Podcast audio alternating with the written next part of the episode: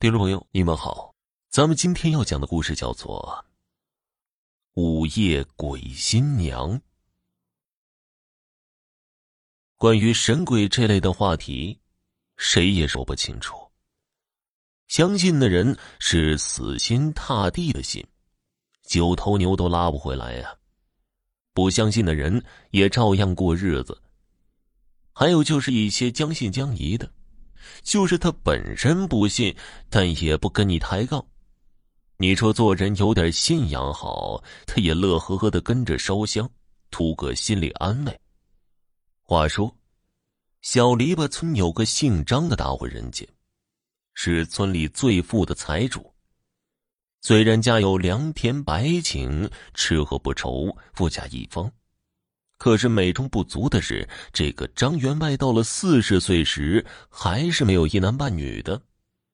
眼看着偌大的家业无人继承，如果死了，族里的其他人来分自己的绝户产。每每想到这事儿，张财主都是无比的伤心郁闷。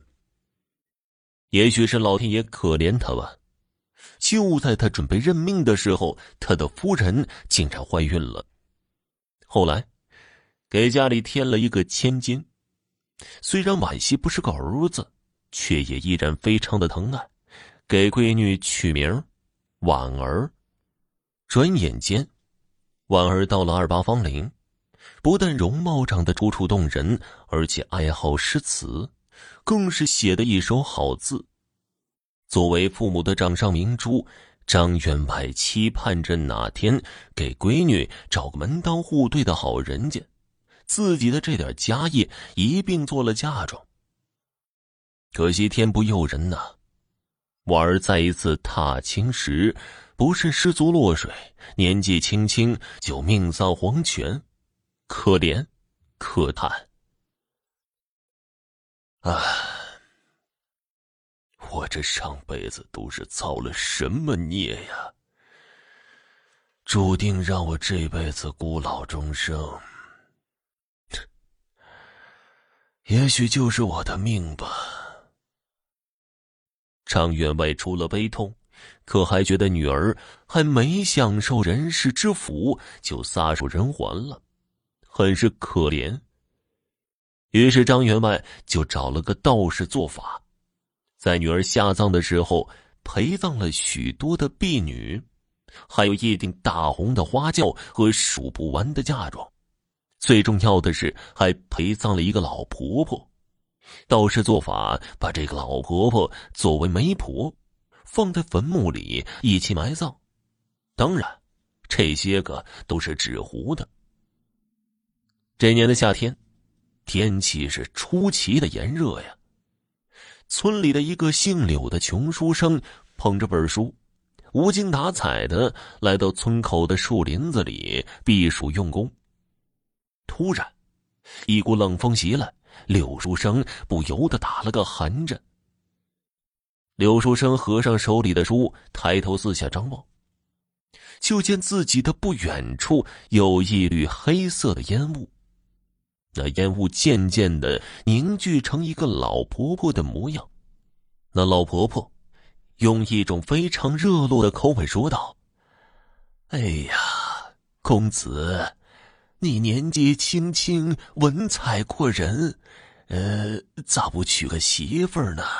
身边要是有个人照顾呀，就不用天天跑到树林子里用功了。”这老婆婆莫名其妙的出现，柳书生非常的诧异，因为他自幼就喜欢看鬼怪类的书籍，自己这肯定是大白天的见鬼了，无事献殷勤，非奸即盗，这绝对不是什么好事。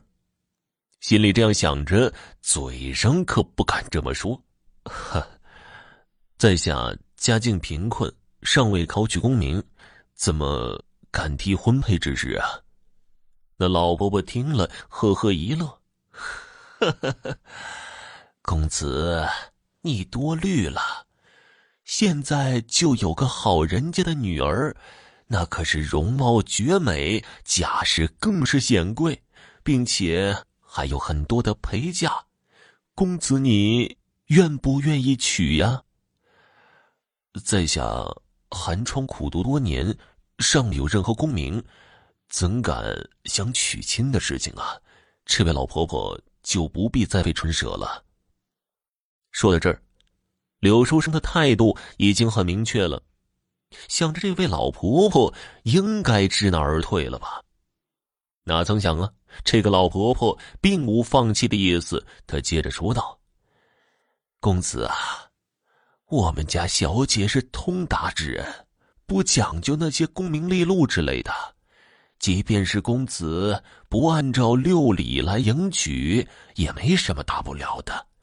我现在呀，就为你操办此事，你就等着晚上接新娘子洞房吧。”柳书生还没有来得及表态，那个老婆婆一转身，瞬间就消失了。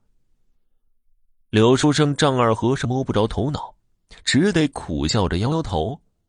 谁知到了晚上，柳书生正在灯下读书呢，就见那白天看见的老婆婆喜气洋洋的进屋了，笑眯眯的说道：“公子啊，新娘子来了，还不赶快去迎接？”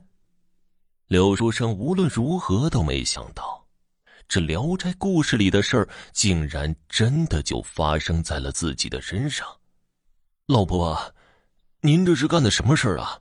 不经过人家同意，就硬要往一起绑，这不是拉郎配吗？说着，就起身往外轰这个老婆婆。就在这个时候，门口忽然升起一股白影儿。并且还弥漫着淡淡的香气。柳书生不由得向院子里看去，就见四个男子抬着一顶大红花轿，轿子左右还有两个面容绝美的侍女。再看院子周围，箱子、柜子的摆放了满满当当一院子。一阵无形的微风轻轻吹起轿帘，新娘子的大红盖头飘飘荡荡。柳书生都看傻了，就见那老婆婆走到轿子跟前，引领着新娘子走出了花轿，向屋子走去。新娘子环佩叮当，月光下微风吹起如丝的红盖头，尽管露出来那绝美的半张脸，柳书生就已经看得如痴如醉了。他着实被这女子的美貌所吸引了。老婆婆引领着新娘子来到床边坐定，然后走到柳书生身边说道：“公子，吉时已到，请新郎新娘入洞房吧。”随后转身出去了，屋内只留下柳书生和新娘子。俗话说得好，天上不会掉馅饼的，这突然间出现的好事非灾即祸。因为柳书生贪图了这点诱惑，从此丢掉了性命，和那幽冥女子做了一对鬼夫妻。好了，听众朋友，本集播讲完毕，感谢您的收听。